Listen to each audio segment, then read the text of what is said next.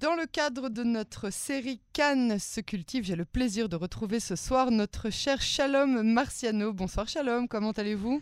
Bonsoir Yael. Euh, vous allez bien? Très très bien, merci.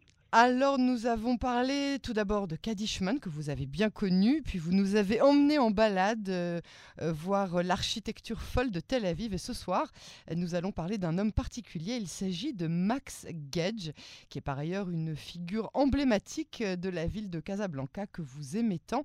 Parlez-nous euh, de cet homme au parcours si particulier. Max Gage, en fait à Casablanca, il existe toujours la rue Félix et Max Gage.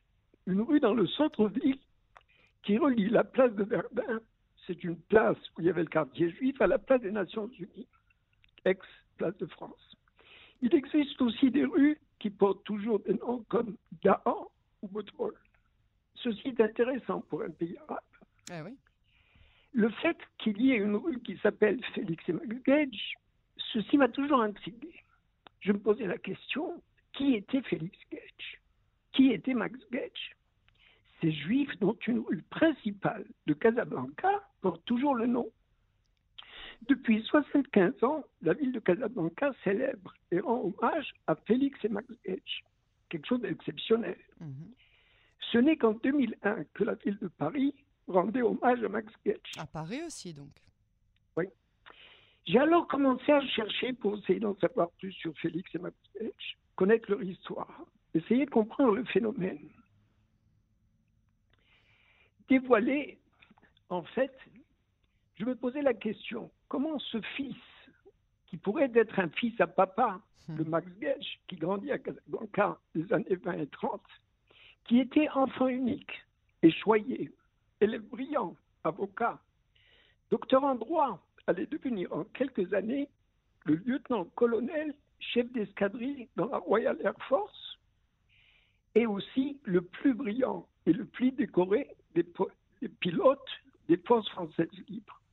Et en plus, un des trois pilotes, meilleurs pilotes, les pilotes les plus décorés de la Deuxième Guerre mondiale au sein de la Royal Air Force. Parce et là, vous ne parlez pas uniquement en tant que pilote juif, vous parlez de manière générale je parle de manière générale. C'est sans aucun doute le plus grand pilote juif. Mais là, c'était aussi le plus grand pilote et le plus décoré des forces françaises libres. Mais comme il a fait, il a été pratiquement qu'à la Royal Air Force, parce qu'en fait, on verra plus tard, que l'armée française ne l'a pas accepté comme, euh, comme pilote.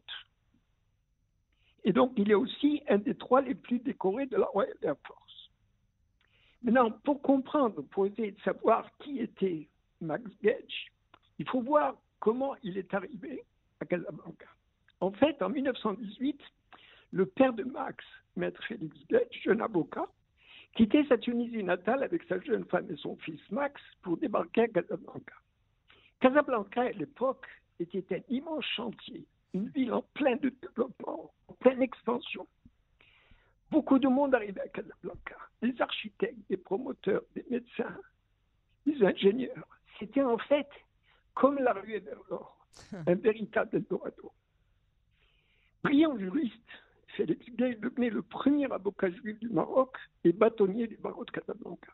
Mais aujourd'hui, nous allons parler de Max Gage. De son fils. De son fils.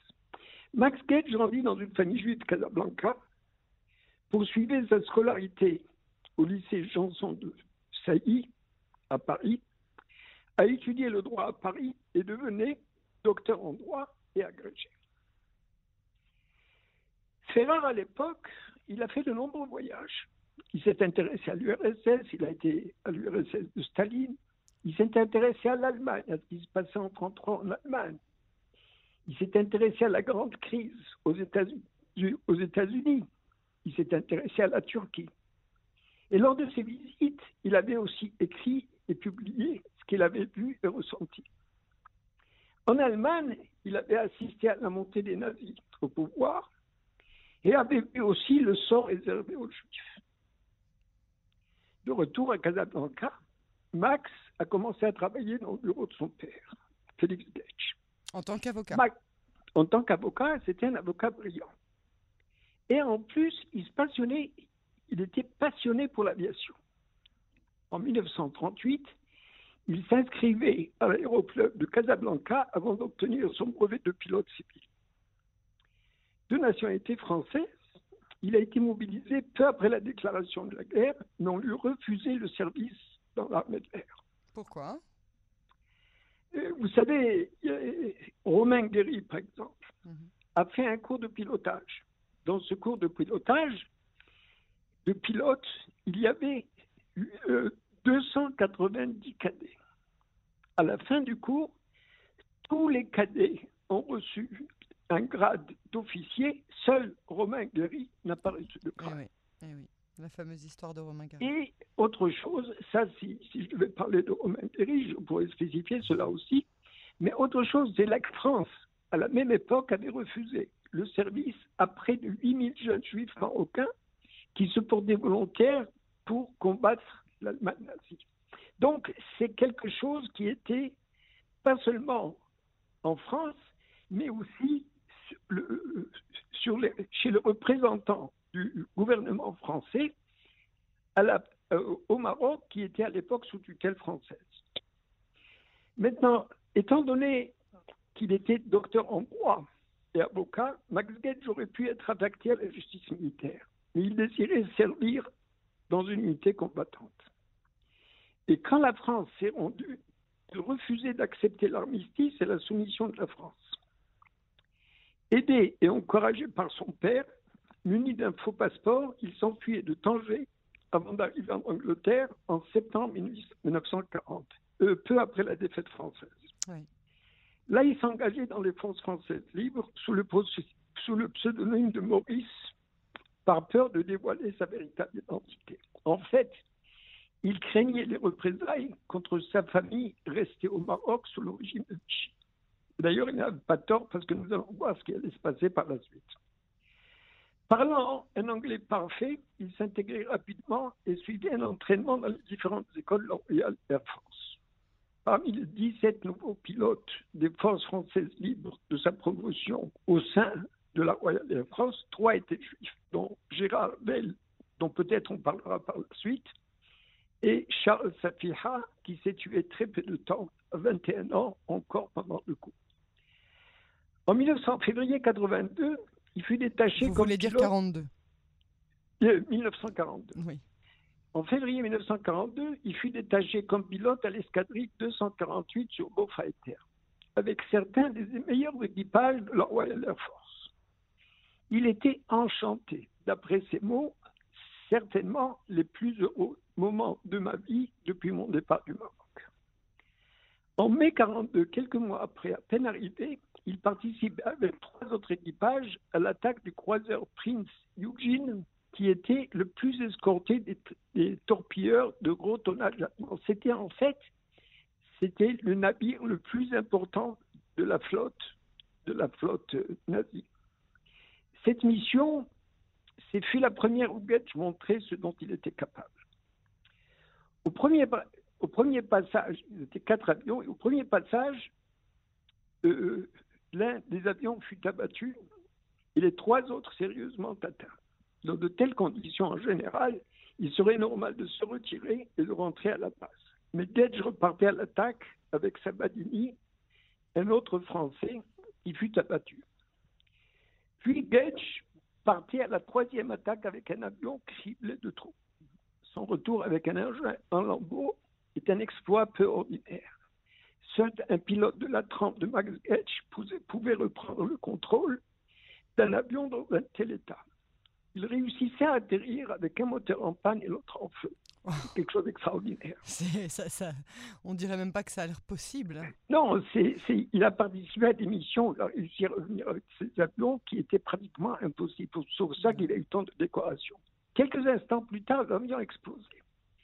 Dans cette mission, il a été secondé par son remarquable navigateur britannique Charles Corder, parce qu'en sans fait la présence de Charles Corder, qui était un navigateur hors pair, qui connaissait très bien le trajet, qui connaissait très bien la géographie sur place, il n'aurait pas pu réaliser cette, euh, cette remarquable, euh, ce remarquable atterrissage. Et donc le lendemain, tous les journaux britanniques décrivaient l'exploit extraordinaire du pilote Maurice et du navigateur Corder, parce qu'on n'employait pas son nom de Gage. Et la Royal Air France lui décernait la plus haute distinction britannique avec barre, attribuée immédiatement. Et c'était donc aussi un, instructeur, n'est-ce pas? Oui, juste après, on lui a proposé d'être instructeur. En fait, il ne voulait pas être instructeur, mais il a accepté et il s'entraînait au tir constamment. Cet entraînement au tir améliorait de beaucoup ses résultats et l'a mené en fait à battre un record jusqu'alors considéré comme imbattable. Il était devenu en fait un tireur d'élite sur avion. Mais il ne voulait pas rester comme euh, instructeur. Il voulait se battre. Il a demandé alors à retourner au combat et à ne participer qu'aux missions les plus dangereuses, les attaques de bateaux. C'est au cours de ces missions périlleuses contre les croiseurs allemands, très protégés par la DCA et par les chasseurs, que Max Gesch illustrait. Il fut rapidement considéré comme le meilleur pilote de son escadrille. Maître Félix Getsch était au courant des actes héroïques de son fils et savait le danger que celui-ci courait. Il en était très fier, mais aussi très inquiet. Oui, c'est compréhensible. Max craignait aussi le père, le pire pour son père, et en était très inquiet. En octobre 42, Max Getsch fut bouleversé en apprenant la mort de son père, le bâtonnier Félix Getsch, consécutive à sa détention et aux tortures subies pour des faits de résistance contre le régime de Vichy et pouvoir aider des volontaires à rejoindre les forces françaises libres en Angleterre.